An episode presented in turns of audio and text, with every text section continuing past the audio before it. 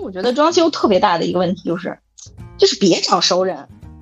在你装修这个房子里面，你每次看到这个不完美的时候，你都会怪自己当初为什么没坚持，或者说每次用的不方便的时候，就会有一股怨气。有的人他其实就是这个东西让他的不舒服的感觉可能也没有那么严重，他更加喜欢的是我可以表达我对这个事情有不舒服的那种感觉，因为我一定知道我第二天面对的是硬装公司抹稀泥。他呢，极力想保留他现在的这个劳动成果，一定是一个阻力非常大的事情，因为他这事儿已经干了。大家好，这里是老好玩栏目，我是老邓同志。今天呢，又把久违的老王约回来聊一聊他装修的一些事情，顺便呢，也说一说这段时间我在家里做这个老房改造的一些心得吧。呃，老王给大家打个招呼吧。Hello，大家好，我是老王，好久不见。老王之前呢是在燕郊呢买了一套房子，然后带一个小院。这段时间呢就是在北京那边呢，就是一直在操持他那个房子的事情。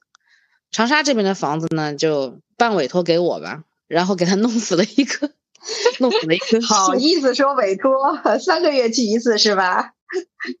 我还算可以，还记得这个事情。对我还能想起来，我说哎。老王，那个树是不是要浇去水？赶紧去，赶紧去！我可怜的龙血树啊！先老王说一下，你那房子装修成什么样？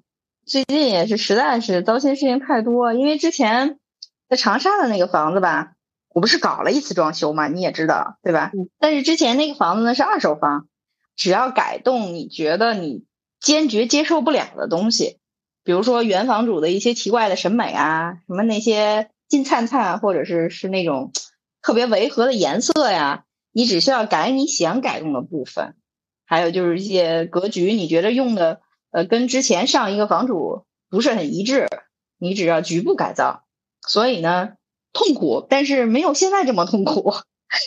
之前那个改造主要就是拆嘛，就是一个一百零六平的房子，就是这个原房主改成了四室。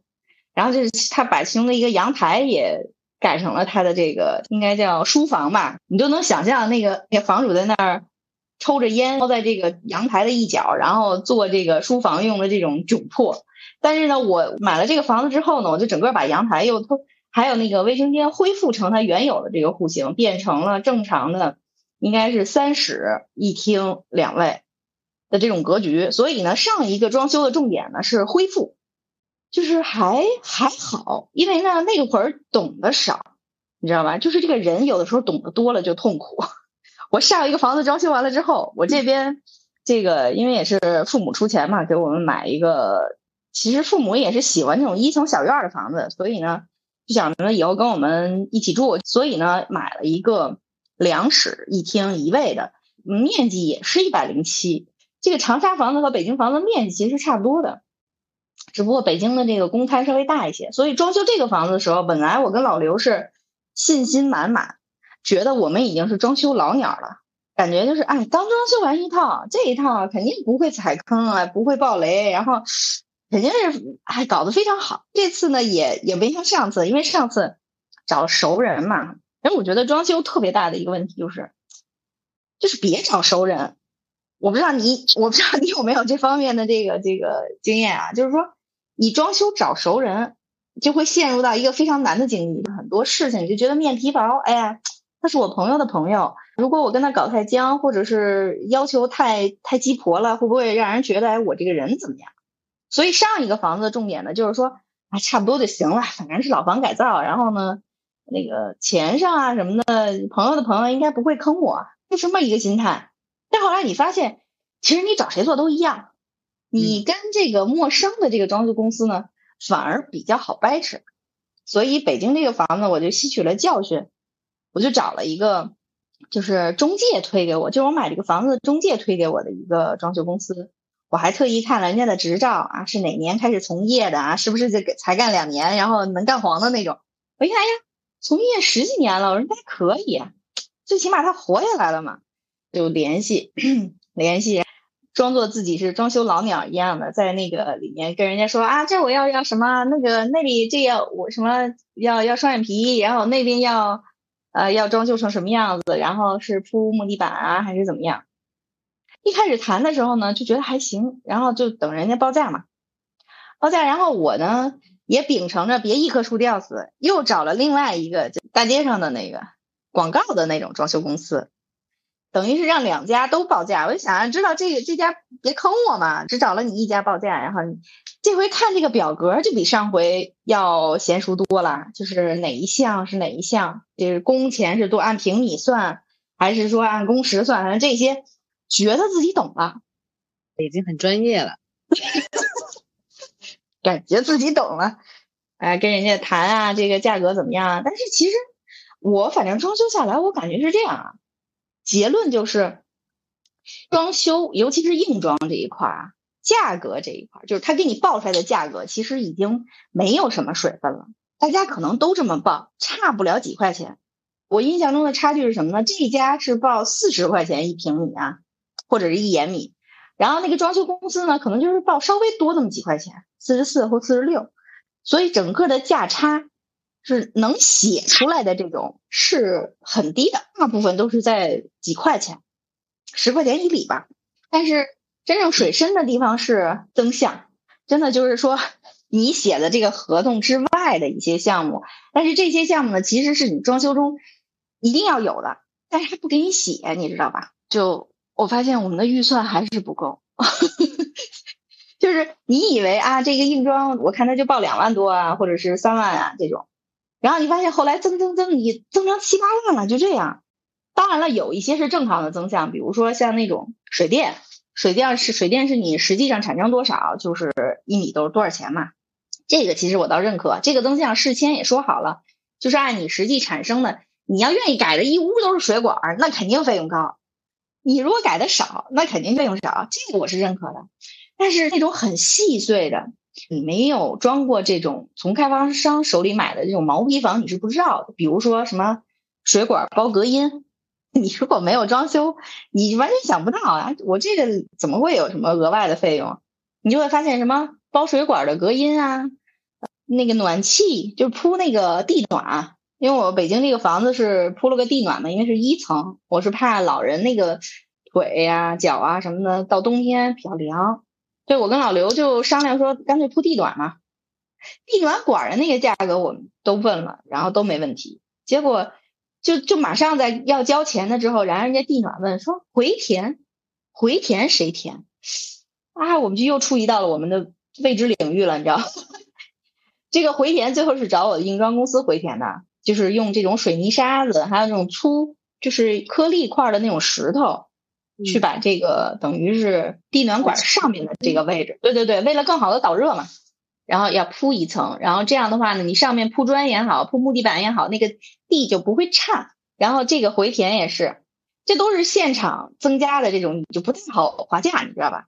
你跟你硬装公司，他这个时候基本上你在增项的时候，他说多少钱就只能是多少钱。比如说我刚刚印象深刻的那个。水管就是这个下水管缠那个隔音，他当时是什么？一个屋就是一个卫生间的那个管子，他就要四百块钱。我后来在网上看到，就是那个东西，就即便是有了那个阻尼片和外面的包材，整个下来材料不超过一百块钱。但是那个时候他说，呃，我要加四百，就是四百。我我当时说好像是两个房间嘛，一个厨房一个卫生间嘛。那两个房间，他就说就六百，就一个四百，两个六百。后来我跟老刘，我们两个人自己买了不到一百块钱的那个阻尼片加那个包材，把我们家的那个另外一块，他他只做了一块啊，就另外一块是遗漏的，把他遗漏的那块包上之后，我们才知道这个后期增项真的是。后来我们就想，哎，早知道就不花之前的那个四百块钱，我们自己做就好了呀。两个地方买下来，可能也就是两百两百不到的成本吧，无非就是老刘爬个梯子，然后手划了一堆口子，这就是成本。哎，所以真的装修这件事情很有意思，但是会让人非常头大。你像我们两个人现在几乎是全闲人的状态嘛，我们不上班也也没有什么特别多的事情，就被这个装修公司的人天天喊去工地，一天喊一趟，就算是饶了我们。就感觉那个师傅不靠谱，我们就用老刘原话就是，我他妈干脆支个帐篷，我住那儿得了。这这件时间他也是很崩溃，所以也是这么长时间没有能跟你继续老好玩这个项目，那个中间隔了这么长时间的一个主要因素，你知道吧？心态不太好了，已经。我跟大家说一下，就这段时间里面，我跟老王打电话，我们大概是个什么样的节奏呢？基本就是哎，老王，然后老王那边就是什么事儿说，然后我巴拉巴拉巴拉巴拉说一段。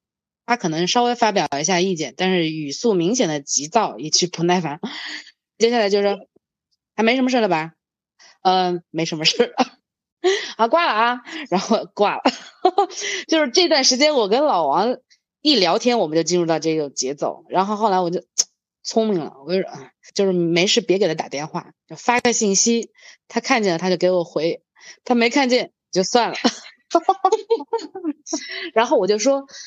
老王是一个心态其实很不错的一个人，就是他什么事情都很难影响他的情绪。我说，如果说有一个事情能够影响到他情绪这么大的这东西，我必须给他做一期播客，发泄一下是吧？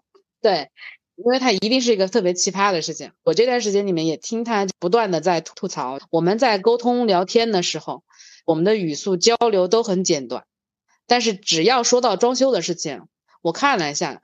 最短的时长，他可以跟我唠半个小时，纯吐槽，太我只能说是太他妈有意思了。因为我之前之前装修的这些，就是一天去一趟什么的还好，因为我这个硬装公司呢，其实整体来说啊，不是说那种让人特别难以接受的。因为好赖我是跟他的这个公司的老板去谈谈的这些项目的这个确定。很多东西呢，他这个老板也很聪明，他是一个哈尔滨人吧，应该是在北京也打拼挺长时间的了。就是他不是说那种什么都不懂的老板，你知道吧？因为有的老板是设计师，他只负责这种设计上的东西，就是说现场的水泥比例啊，现场一些特别具体的这种施工的东西，什么边角平不平啊，他其实是每一个工序，像你看啊，立工的活儿、油工的活儿、瓦工的活儿。各个工种，这个老板其实都知道，就是他这些活儿呢，他可能就是了解的比较清楚，所以你跟他沟通其实问题不大。但是问题就出在什么呢？就是说，不是他去给你做，他还要再去指派他这个团队里的这个师傅，你知道吧？后来这个老板也学聪明了，因为他知道我跟老刘的这个要求非常的高，因为我们有大把的时间扔在这个装修这件事情上，他找他这个团队里面。活儿最好的师傅，他那意思就是他付给这个师傅工费贵。他说，但是呢，他属于我的王牌师傅。后来我才知道，在每一个装修队里面，其实你的客户是可以被分级的。有的客户，这个老板就会觉得他特别难搞，他就会把他最靠谱的师傅分配给这个这一家。但是呢，全包的那种，包括辅料、包括主料什么的，全部都交给装修公司，整包的这种。可能他要求就不是太高，他就会让他自己这个团队里面可能一般不是特别靠谱的那种师傅去做这种客户的单，所以其实这个装修这个事情真的是一个也是人情世故的事儿，就是会哭的孩子有奶吃。对对对对，是这样的。那他发现我跟老刘的这个要求高之后，他他只安排错了一位师傅，这位师傅几乎把我跟老刘给炸了。我们的三观以及我们的这个 所有的耐心都在这个师傅的这个施工过程中。他一共为期两周的，就是他是铺外面室外砖的。这个这个事儿我当时没有跟你特别详细讲过，因为这个 一般做室内的这种硬装公司，他是不太会接室外的活儿。你室外的园林设计啊什么的。包括铺地砖啊，铺那个树木啊，搭那些小亭子什么的，这样包括园林设计，弄那些山石，它是单独一个项目一个工种，它一般是硬装公司是不会接。对，但是我这个老板吧，他就什么钱都想挣，他就觉得很简单啊，你不是就要在外面这院儿里面硬化一块土地，然后呢，把这个硬化土地上铺上点室外砖，他觉得他能拿下来，他能吃得下。结果呢，他就说没问题，他说我给你报个价。他报的是多少钱呢？我记得是室外硬化加这个铺砖的，好像是报了四千吧。然后把两个这个雨水管改到那个污水井里面是花了一千二，就其实不是很贵。因为老刘在淘宝上咨询过这种专门做园林设计的，就是人家可能一开口就是你要弄这个院儿，人家包括设计包括施工，已经上万了。因为穷，所以我们选择了让我们的硬装公司去做。硬装公司呢就想多挣一点点钱，然后呢他就选择接了这个活儿，这是一个美妙的误会。然后这个硬装公司呢，因为他自己没有这种做室外的师傅，他就找了一个他可能之前合作过的。他这个师傅是干嘛的呢？是他本身是开那个大理石，还有那种嗯装饰砖，就开石材店的，就是那种人造石什么的那种石材店的老板。他本身有点手艺，他可以做。他其实是他最开始是想什么呢？想包括这个砖也用也用这个老板的，然后等于是买他的砖，然后让他来铺。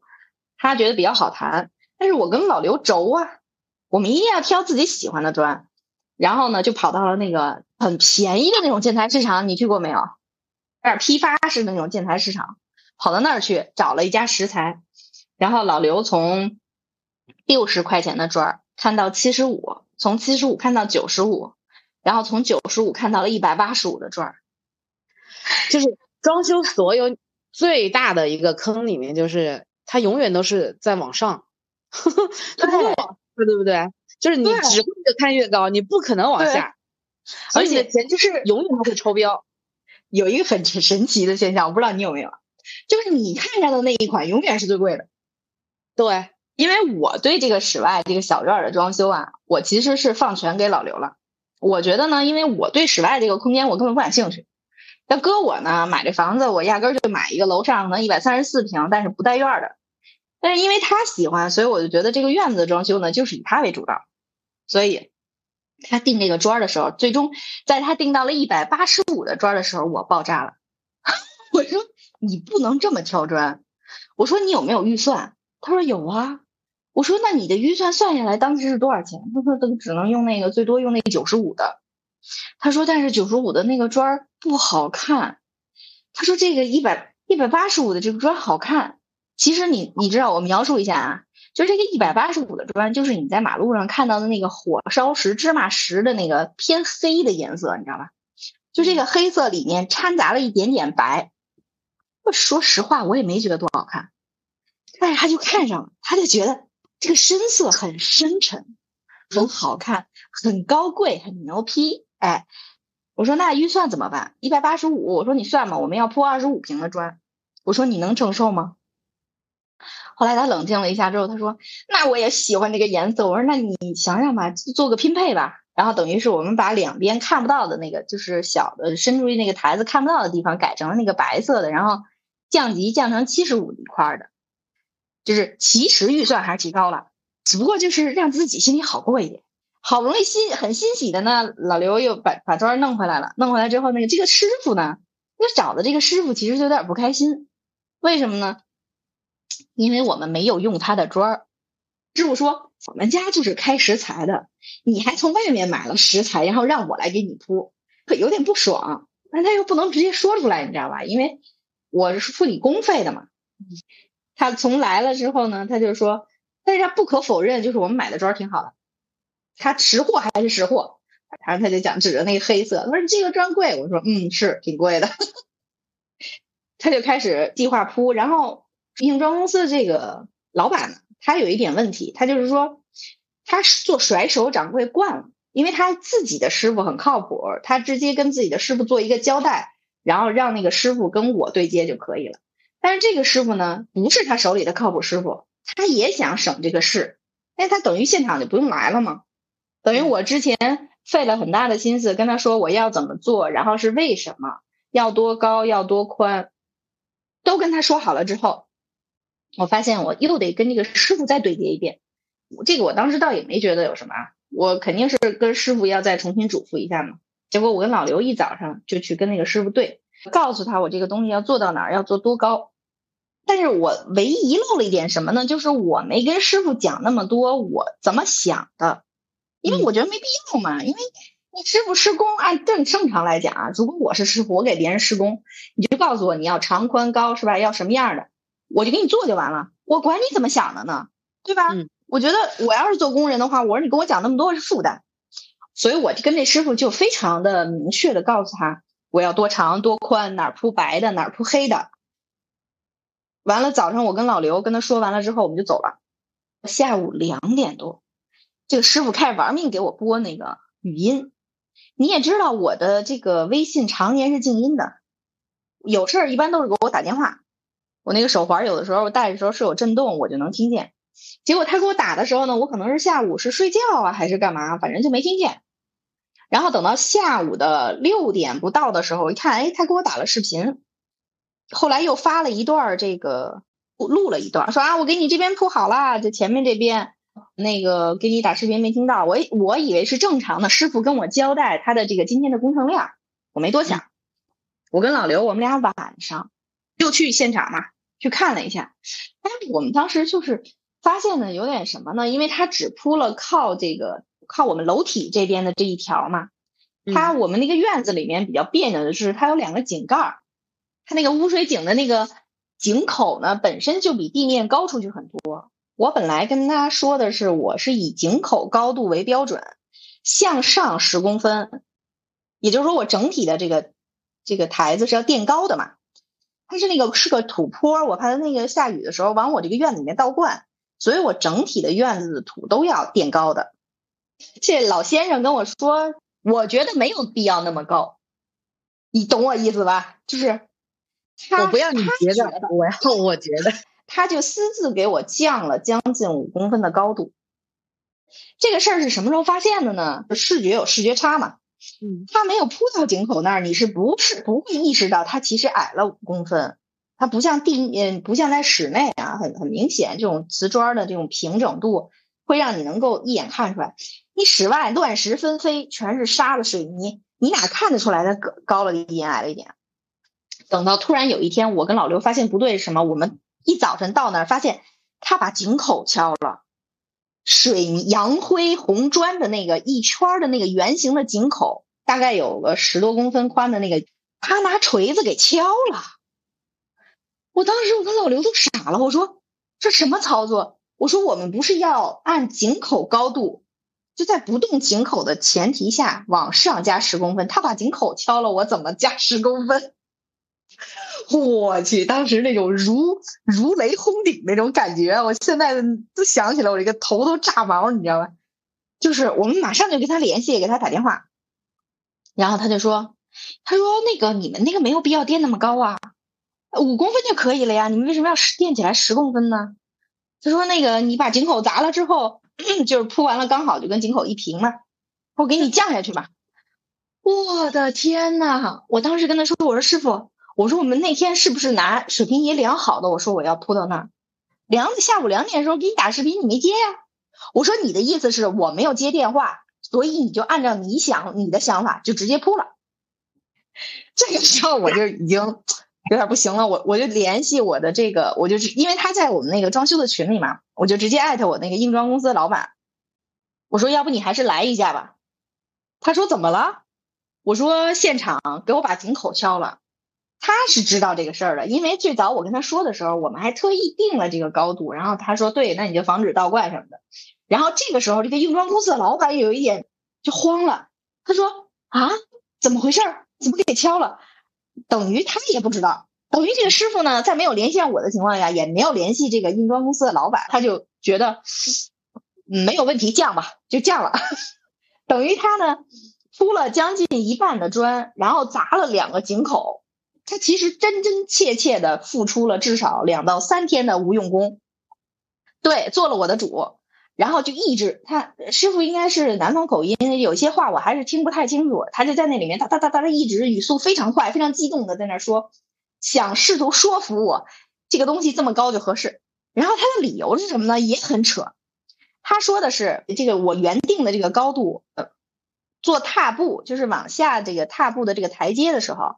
这个距离比较尴尬。他说这个高度呢，我原来定的是十三点三一步，就是一每十三点三的高度一步，因为我想的是老人嘛，那个台阶缓一点，对膝盖比较好嘛。嗯，等于是三步踏下去，三十九点多的这一个整体高度。他说你要是往下降一降呢，你就能改成十五一步，就会比较舒服。我说师傅，我说这个哪多高的这个步舒服，不是我来定吗？你跟我说十五舒服，你就给我降了。这个时候，这个硬装的这个老板也听不下去了。硬装老板说：“你别跟我说那么多，你别跟我说那么多。那个明天早上咱们现场碰，就是三三方一起碰。你知道那一天晚上，就是我们第二天要碰啊，我头一天晚上都没睡好，因为我一定知道我第二天面对的是硬装公司抹稀泥，他呢极力想保留他现在的这个劳动成果。”一定是一个阻力非常大的事情，因为他这事儿已经干了，所以真的我一两点没睡着，早上特别早就醒了，一一早上醒了我就把老刘提起来，我说走，我们去现场跟他碰。啊，说的是八点到吧还是怎么？二 v 二。硬硬装公司这个老板的这个脸也皱在一起，这个师傅也活像一个大冤种，一堆人就在这说这个事儿，我我后来早因为我睡不好嘛，我就一直在琢磨这个事儿，我我想。就说人还是要有所坚持的，我不能被他们改变，所以我第二天到那儿，我也没有别的话，我也没有说很暴怒的这种情绪，因为我知道，就是你跟这个师傅发脾气是没有任何用处的，他根本不知道你为什么生气，他也不会理解你的情绪，所以呢，我就决定是第二天不跟不跟他发泄情绪，因为发泄情绪没有用嘛。所以到了那儿之后，我很坚定的出门，我就跟老刘说，因为出门之前我问了一下他，我说你是怎么打算的？他说操，他说不行，就这样呗，那怎么办呀？我说我不管，我说我就要那么高，我不管他井口砸没砸，我说我也不管他怎么想的，我就是要我原来那么高，你想办法给我恢复。产生的任何费用，你们谁负担，或者是我出一小部分？我说我甚至能让步，说我再补一点点砖，或者是怎么样？我说，但是这件事情我一定要达成我的这个愿望。我说不能说啊，我今天矮了之后，明天这水倒灌进来，倒灌一次我就骂一次，倒灌一次就骂一次。当当初的自己为什么不坚持？我说我不干这种事情。老刘说行，那就跟他打去吧。老刘走的时候是想跟他打架的，你知道吗？然后我们就到了那儿，我就很平静的跟我的硬装公司跟师傅说嘛，我说我没有别的要求，我说就按我当初说的办。然后那个那个师傅就很急，你知道吧？就这现在这个高度刚刚好，就是我说师傅是这样的，我说我要的是抬高，整体抬高不倒灌。我说你想的是踏步怎么合适？我说你说按你想的来呢，还是按我要求的来？这个师傅当时就有一。一度就哽住了，你知道吧？然后那硬装公司说：“行行，我知道了。”啊，那个你想东北人嘛，就那种场面人的那种感觉，你知道吧？就是表现出来还是很大气的，你知道？我不管他是不是真的大气啊，就是他的那种东北人的那种性格，就觉得哎呀，一般是这种事儿了。然后他就说：“啊，那个什么，呃，你把这个砖呃铺的地儿都给他起了，呃，那个按照人家业主原来要求的这个高度，你重新施工，呃，产生多少费用我负担。”当时那个硬装公司是这么说的，就说这个砖要是翘起来的过程中有损耗呢，说那个你到时候算出来是多少块，然后那个业主这边再买，买完了那钱也是我出，行了吧？他本来还想说什么，然后这个硬装公司的老板说，就是开始爆粗口了，你知道？哎呀，你别逼逼了，说你上回到北京给人给他老子搞了这么一出了，你不问业主没打通，你问问我呀？你你你啥也别说了，你弄吧。结果这个师傅又拿那个电锤，就是咚咚咚的那个电锤，把他之前铺的砖又都翘起来了，你知道吧？就是从底下把那个，因为它室外砖不像室内砖都是纯的这种水泥砂浆的混合，它中间是要铺一个沙土层的，因为它要防止一个室外砖的一个下陷。嗯，它不能说像室外你你室内砖的话，你不存在说这个局部地方会矮一点。你室外砖，比如说有的地方涮空啊，或者是这个土质呃没有夯的那么实，它是会有一些这个高差的这个时间长了会有一些变化。所以说它井底下垫的都是这种沙土，所以它是你稍微有一点点下陷，它不影响。好在是这种，这要是铺屎那个的那种，那个你根本就没办法往下撬，你知道吧？那室外的那个那师傅当当当几锤就把那个其中一块就撬来了。他说行吧，应该能撬。然后这个大冤种师傅就又把他铺了的位置全部都撬起来，又继续拉这个水泥沙子，把整体这个垫层垫高，然后还要恢复这个井口，懂我意思吧？就是他等于我本来是三五天的活就干完了，他足足干了两个礼拜。然后他每一次去干活的时候，因为他中间会歇嘛，他是去干一些别的活，他可能是缓缓劲儿，然后他是隔几天就来一回，隔几天来一回，每一回都是满脸的牢骚。就是我受力不讨好，嗯，我那个什么，嗯，我我哑巴吃黄连，有苦说不出啊。那个我怎么样怎么样？哎，直到昨天，这个师傅才把他的所有活都完工，就是包括那个台阶，呃，包括这个井盖的这个对缝啊，就这个对缝儿他就不想对，他就跟你说啊，铺十字最好看。我周围全都是工字形的铺贴，然后就到井盖这儿，咔来一大十字。我说师傅，我说我不管你怎么想的，我要对缝儿啊，铺多碎我认了。师傅 估计心里在骂我，你知道。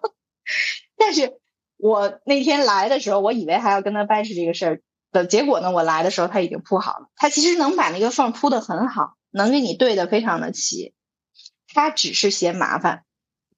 所以经过这件事情，我就又悟到了一条什么呢？就是说。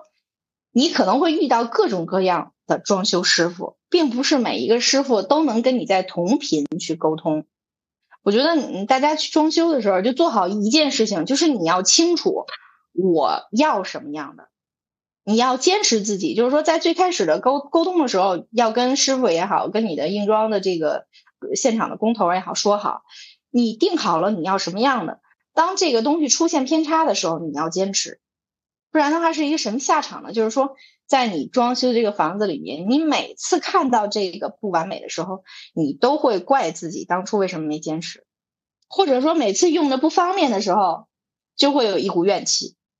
对，对吧？你装修的话，你肯定也有啊，这个地儿当初没想好，没弄好啊，或者是这个颜色当初不是按我的意定的啊，我就觉得很很别扭。尤其是像老刘这种，哎，我跟你说，老刘其实特别像他妈妈。我的婆婆，就是她属于那种什么呢？就是这个地方如果不合她的意，她会一直记得，然后反复念。就是这种反复念是一种什么概念呢？就是说，我不知道你怎么样啊。我是生活中如果这个东西不好用，我就会在念叨那么想那么做一两次思想斗争之后，就把它换掉。就是我把它换掉，我他妈不用它了。这个是我觉得比较正常的一个概念。但是他们不是，他们这种就是比较优柔寡断的这种人呢，就会他可以念一年，但是不做任何改变。就像老刘每次用我们家那个吸尘器，你知道吧？他每次都会骂：“这是哪个傻逼设计的？”对，就是这种让你不舒服的东西，一般的话你会让它停止或者让它改变，你不会让它一直持续嘛，干扰你吧。但是这个很多人他不一样，他有的人他其实就是。这个东西让他不舒服的感觉可能也没有那么严重，他更加喜欢的是我可以表达我对这个事情有不舒服的那种感觉。我理解不了，我能理解，因为我妈也是这样，就是我妈她，就楼上不是有有渗水吗？嗯，我就跟她说，我说那你去找楼上，找物业，让他们过来弄。我找了呀，我说那他们下来弄了吗？他说没有啊。我说那接下来你打算怎么样？他说能怎么样就收拾呗。我妈是这种态度，就是她不会说，呃，接下来的话我就要到人家的门口严厉的去警告他，或者就守着那个人，让他一定帮我去处理完这个事情。他更加享受的就是每次回来的时候，他跟我说：“你看这楼上的太没品了呀，又关水。”我真的享受是跟我抱怨的这个过程，他不是享受这个事情解决的那个过程，所以我能够理解这个。就你这些装修的这些痛苦，我其实不是特别能够理解，就跟你理解不了刘老刘他妈和我妈是一样的道理。因为我这个人吧，就是怎么说，应该是出生的时候就把装修这个事情就已经落在产房里面了，我就没有装修的这个活儿。你想嘛，小时候住的房子，包括我读大学的时候家里买的新房子，都是我妈弄的装修。然后我毕业之后的第一套房子，它本身呢其实就是带装修的，因为我那时候本来也是做这个房地产嘛。当时买这个房子的时候是有有朋友有熟人，就让他们的精装部门帮我弄了一下，我就是省了一道事情嘛。所以也没有什么太多的装修，就可能布置点家具呀什么的，有些地方可能小改一下，比如说下水之类的。然后结婚之后，这房子李坚他们自己弄的嘛，嗯，正好是我们结婚的时候住进来没多久的时候，这个房子装修完半年。就是虽然我觉得特别难看，错开了所有的装修的节点。对我基本上跳开了所有的装修的节点。我唯一对于这个东西有体感的是什么呢？就其实都不算这个装修，应该算是这个老房改造。嗯，就是我最近很有意思。嗯嗯，对你应该到我们家来看过，对吧？对，有点印象。啊，就我们家这个房子你也知道，我感觉我在。我是八五年出生的，就在八五年代的时候，我也没有见过这么 老土的。打从娘打从娘胎出来就没见过，是吧？嗯，对，这个跟这个直男的审美可能很有关系，因为之前的时候李健是单身的时候弄的装修，找的呢也是他同事的老爸。第一呢，就像你说的，这个熟人之间呢，很多要求你就不好提。还有一个是什么呢？就是他本身这个审美就不怎么样，所以呢，你想一下，一个老父亲跟一个理工科的一个直男，然后做出了一个合作产品，你就可以想象有多么的可怕。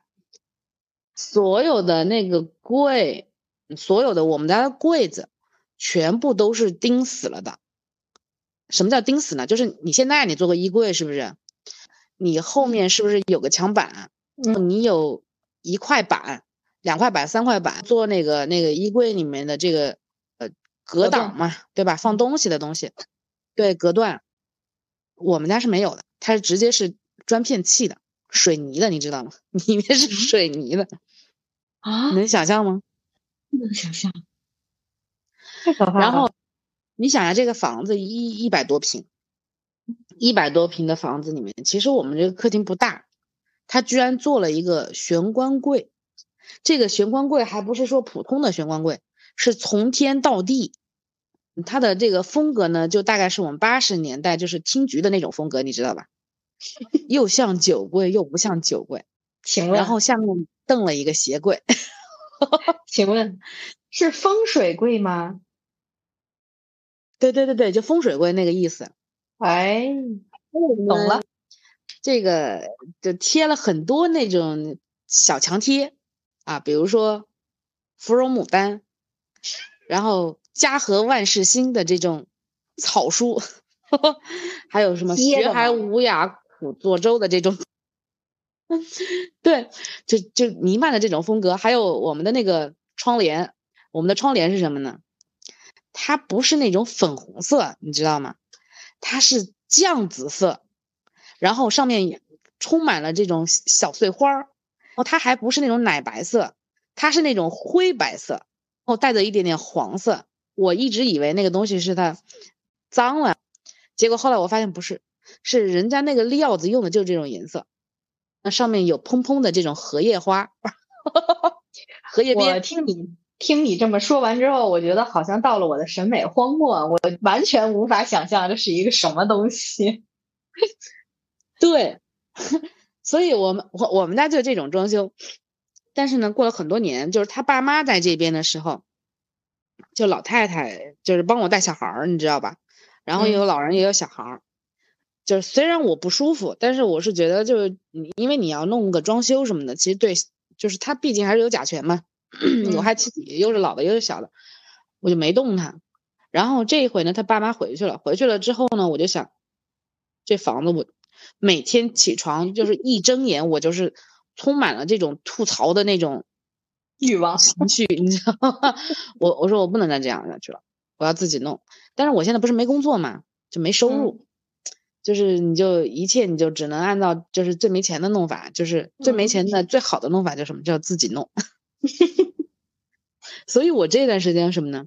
我就自己学着刷油漆，呃，自己学着填墙，哦，我还学会了怎么呢？我还学会了自己就是切割木板，做这个屏风，你知道吧？我还学会了手工，你知道，像那种什么荷，就是我们那荷叶嘛，用了十几年了，它老化了嘛，老化了，但是你把它重新拧进去之后，它是没办法恢复到之前，因为它那个木头朽了嘛。啊，我知道，易了。对。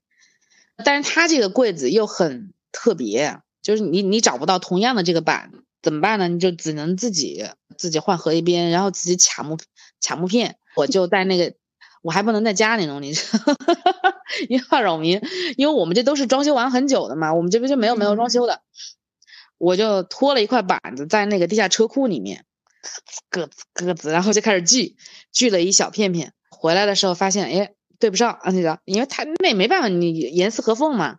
嗯，回来的时候拿个那个就是小孩的那美工刀，咔呲咔呲咔呲咔呲，又在家里磨，磨完了之后弄上去，再把荷叶片装上去，就整个过程从我呃从我买工具，然后再自己弄装，发现弄不起，可能要换工具，就一套流程下来，就我装一个那个板子，我大概花了差不多半个月吧。然后还有油漆，你知道吧？油漆，因为它不是说你刷一遍就完了，就是你得让那油漆刷。对，你要干了再再刷，就至少是三遍。因为就是老人虽然没有，但是有个小孩儿，所以我买了三个甲醛仪，因为我怕一个不够，呃不够科学，我买了。你跟我一样，跟我一样，实时监控家里的这个甲醛的这个释放含量，每天这么折腾，我大概你想，我离职一个半月。我我就每天在干这种活，大概差不多每天有四个多小时在干这个活，挺充实，啊很充实。然后学会了老多手工了，你知道吧？关键还有个什么呢？因为我们家这沙发就是做了十几年，然后有小孩儿他在上面蹦，有点塌了，我就很想换一个沙发。以前不让换，不蹦也塌，不蹦也塌，它不蹦本来也塌。对，然后以前就不让换。他换什么沙发？就我不知道他为什么这么，就是痴迷于他原来的装修。而且我跟他说这个装修的问题，或者是有些地方不合适的地方，他会感到受到了莫大的侮辱。你知道？你吓唬 我是吧？没有啊，这个很好啊，性价比很高。我用的很贵的板子，就在他们的眼里，就是我用的这个贵的，它就一定是好的，它不需要审美。包括我们家那个厨房。还有那个厕所不是旁边那个有水的地方吗？会经常那个胶起泡，我就说你打下胶。我的意思就是说，请那个打胶的师傅过来打下胶。他就真的买了一管胶，然后自己打。那管胶是纯黑色，关键他也不会打呀。我那天一回来，我说为什么这个墙墙角有一大串黑色的鼻涕，你知道吗？因为正常的打胶你是看不出来它有胶印的嘛，是整整齐齐的一条，它像是那个岩浆流下来了之后，然后在那里卡住了，啊，继续的里面的岩浆又喷涌出来了，流了下一道，它就非常的不规整，然后几坨你知道吧，很像鼻涕。我说为什么有鼻涕在这里？他说我觉得我打的还可以啊。他说你看再也不渗水了。哦，我说我当时心想就。这家庭里面突然下做很大的改变，他可能需要有个接受的过程。我说还行吧，我说至少你能，就是省省了，可能省了百来块钱吧。我 我也就随口这么一说，但是好像这句话给了他莫大的鼓舞，你知道吧？接下来之后就我就发现，就是第二天我早上一起来的时候，我就发现不只是厕所的那一边打了一条这样的鼻涕，我们家厨房的水盆旁边多了一圈这样的鼻涕。就你可以想吗？你礼貌吗？啊，鼻涕，你礼貌吗？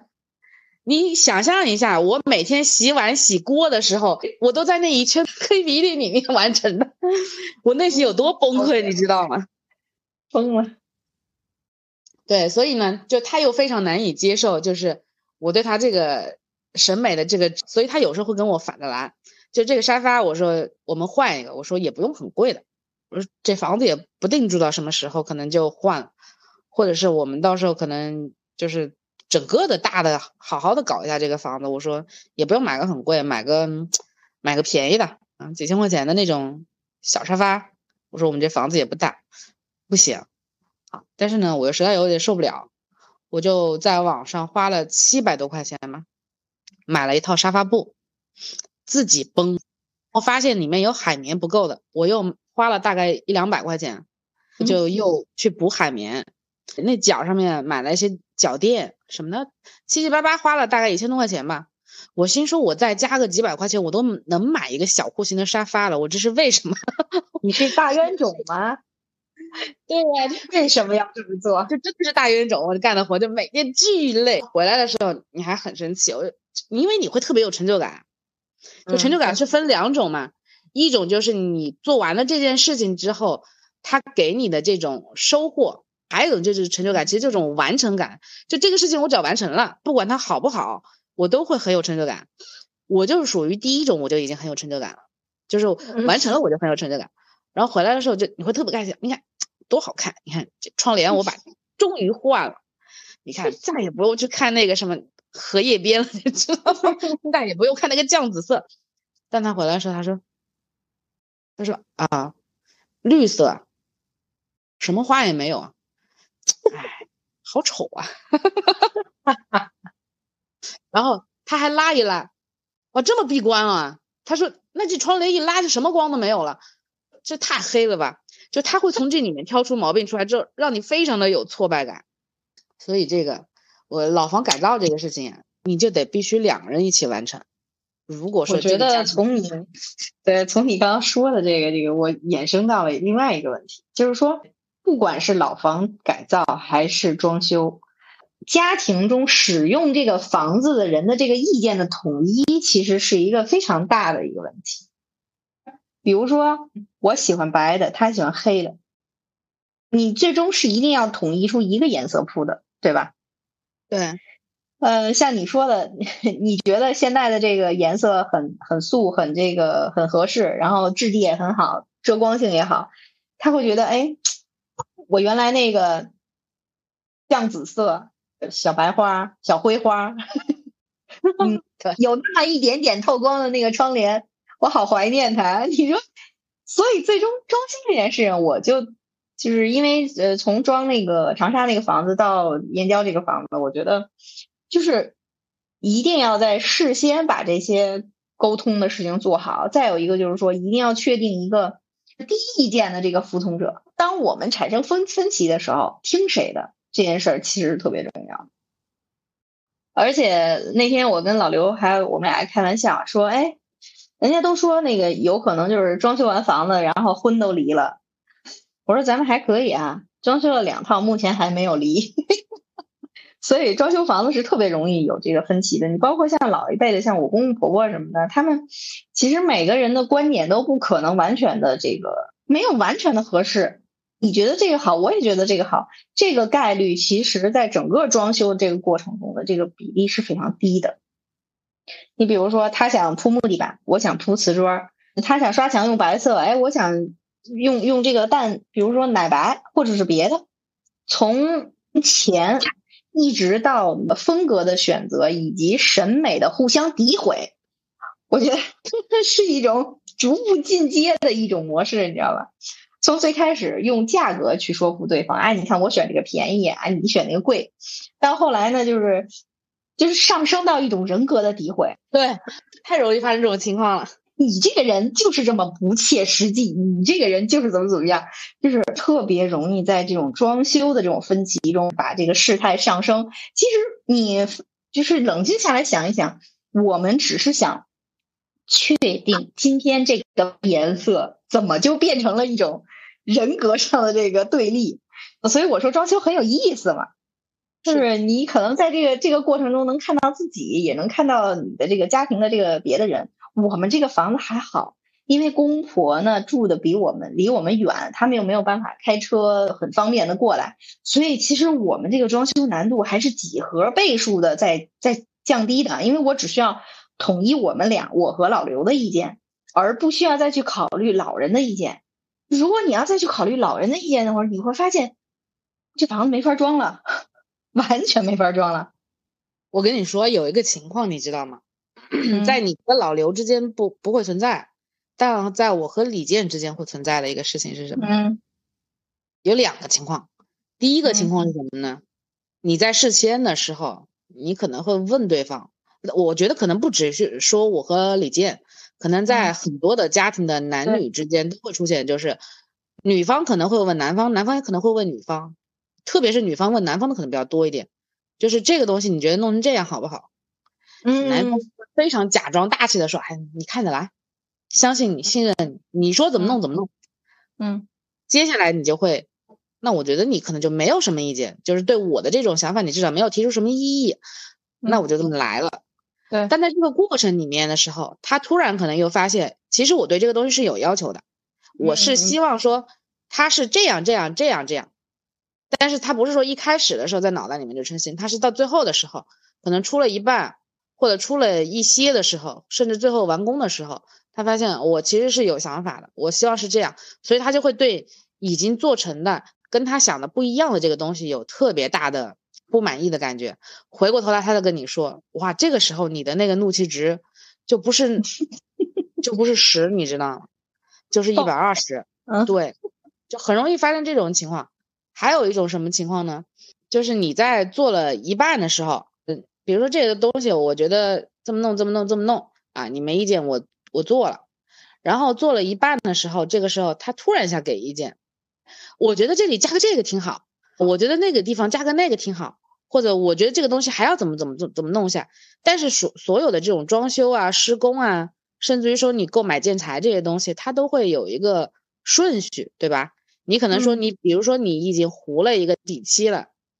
你要贴一个水贴画，首先得等你干了，嗯，或者说你先买了一个什么样子的，然后到最后的时候，他说，哎，你那牡丹的不行，我要贴小桂花，嗯，对，我要贴小桂花，你得重新去买，然后在这个时候也是很容易出现这种相关的这种矛盾。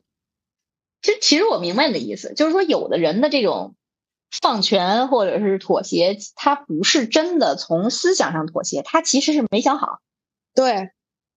他只是暂时没想好，说听你的。等他哎想过味儿来了，他这个明白了，或者是哎今天看了一个朋友家的这个装修风格，哎他觉得这个挺好，我突然又有想法了，然后又又翻过头来跟你再去沟通，这个就非常浪费时间成本。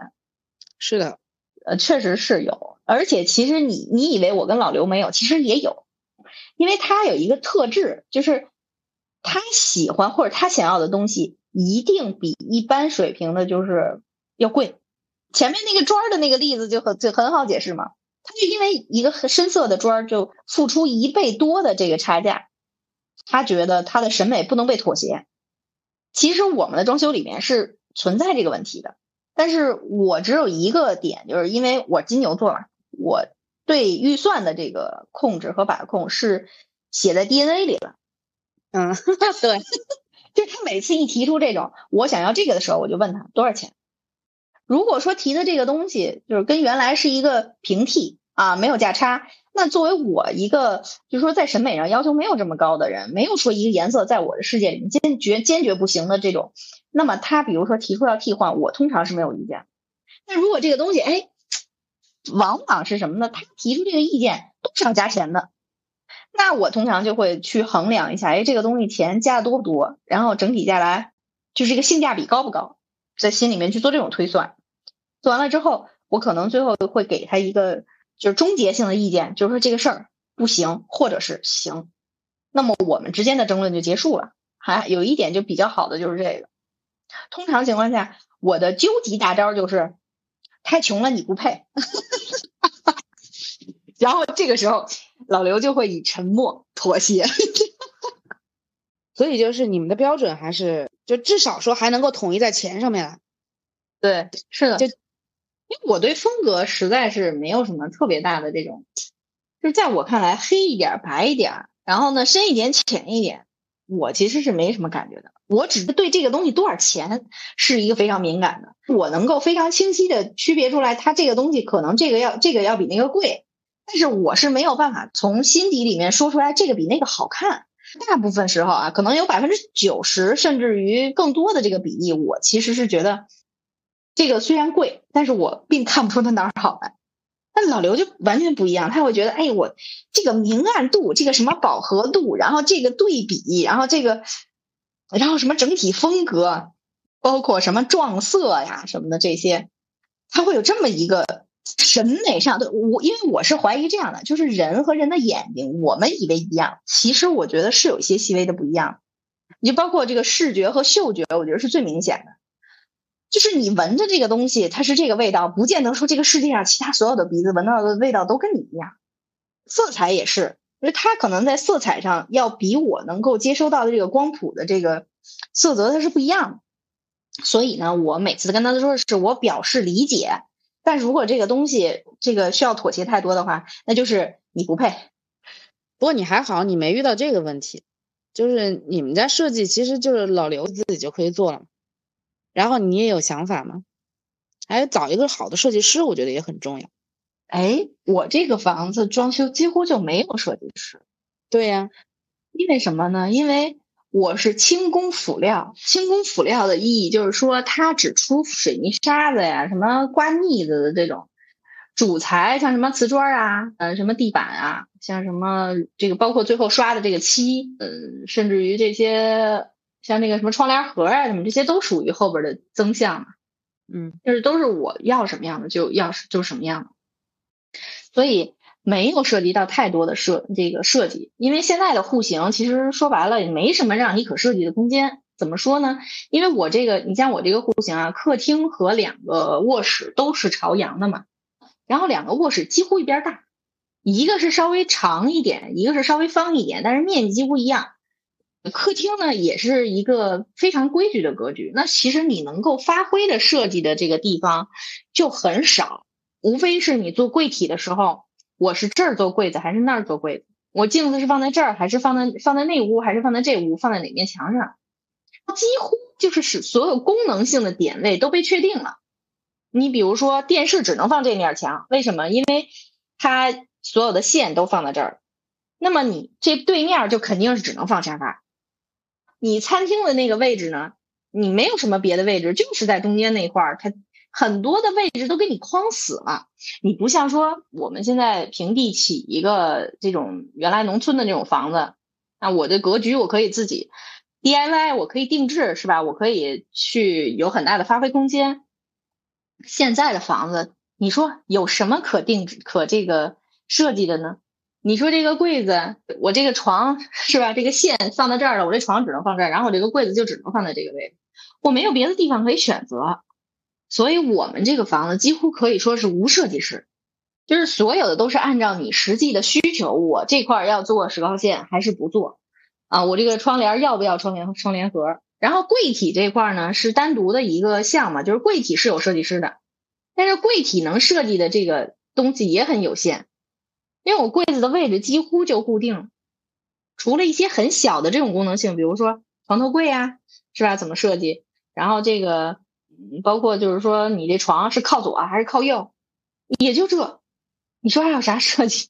你对设计师的这个需求是零需求，可能跟你这个家庭结构很很简单，没有老人，没有小孩儿，嗯，对，可能就跟这个是有关系。我为什么我说设计师很很重要呢？就是因为咱们之前做软装嘛。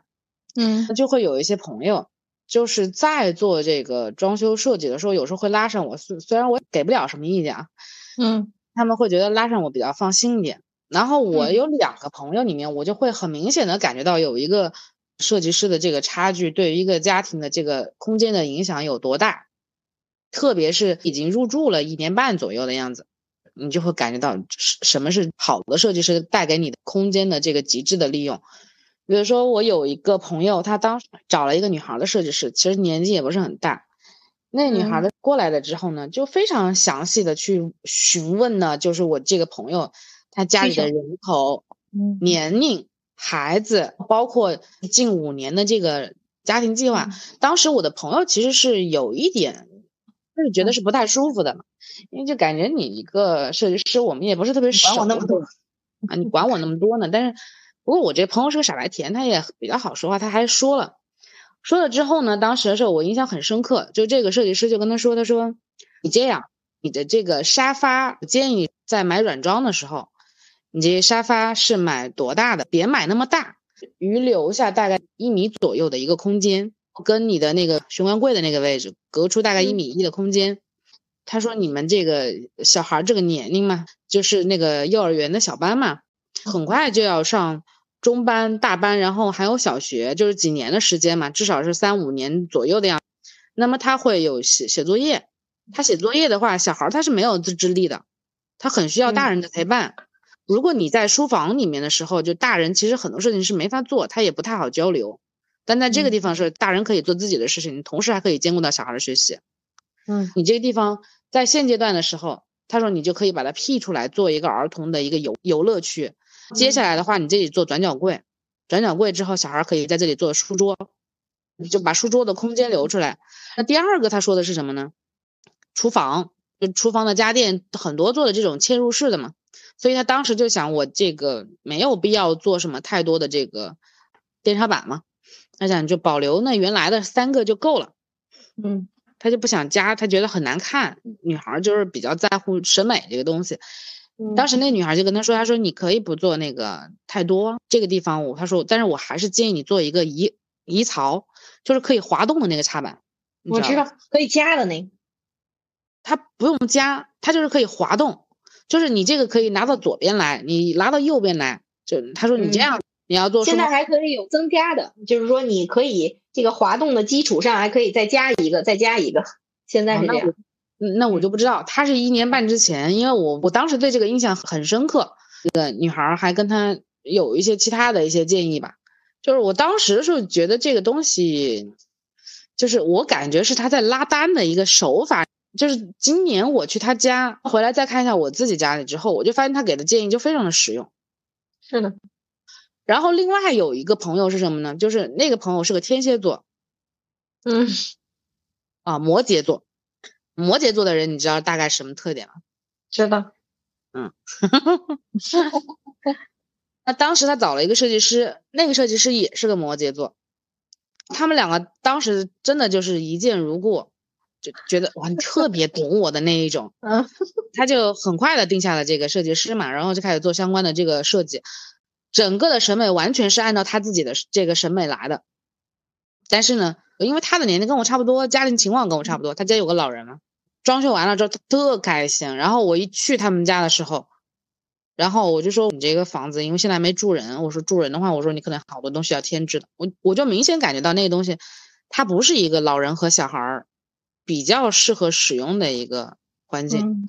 嗯，其实装修是这样，你在实用性上和这个时尚性上是要有取舍的。”你好的设计师能把这两两点均衡的比较好，就是说在兼顾一些实用性，还能让你这个房子设计就是让你感觉还比较时尚，不那么土。呃，一般的设计师呢，可能就想不了那么多，因为这个我觉得跟设计师他的本身的这个接单量，还有他本身的审美啊什么的这些都有关系。你接你做过一百套设计的，和你只做过十套设计的，你肯定不是一个那什么。对吧？肯定不是一个质量，而且那设计费我估计也不一样。你像你你说的有一点没错，就是说我们家的一部分设计是老刘，因为他对这个空间的要求啊，会导致他自己去查这个很多很多可能一般的业主，比如像李健这种业主，他不会去查的东西，包括这个整个这个净净水系统。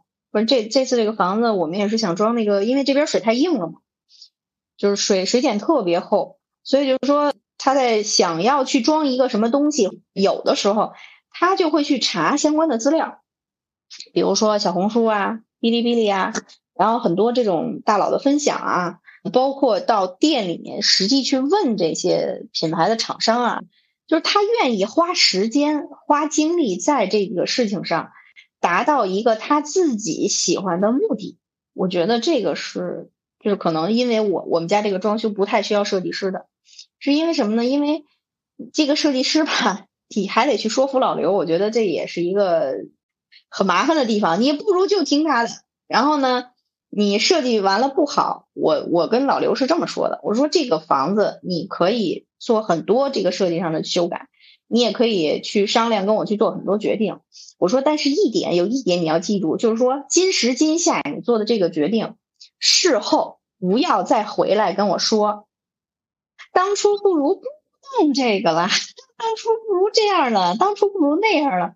我说你千万不要跟我说，我会炸的，因为我这个人是非常讨厌去做这种让人后悔的事情。虽然人这个生活当中避免不了，就像尤其是像装修这种事情这么繁复，这么这么多的细项，这么多的点，一定会有一些让你觉得不是特别满意的点。但是呢，我觉得你要做到的一点就是什么？我当时当下此此刻做的这个决定，我最起码不要在啊两个月之后。就在絮絮叨叨的说啊，我当初不应该这样，我当初不应该那样。我觉得我是比较不愿意。我说，要么你就摁头认，要不然你就掏钱改。嗯，我是比较支持这种。我说你可不要跟我说，哎呀，当初还不如这样。那你弄了。哎，这个装修真的是说三天说三夜都说不完，这故事太多了。是，要不你搞个下期吧？可以。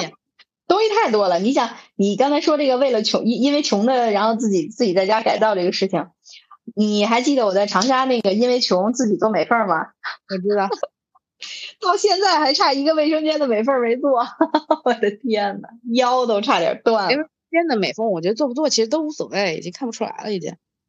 肯定还是要做的，我剩的那些材料不能剩，肯定是要做的，在某一年。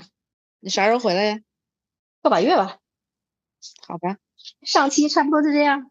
行，嗯，咱们那就下期的时候再聊。对，下期再聊吧。好的，跟我们的观众朋友说拜拜吧。拜拜，下期见。拜拜，下期见喽。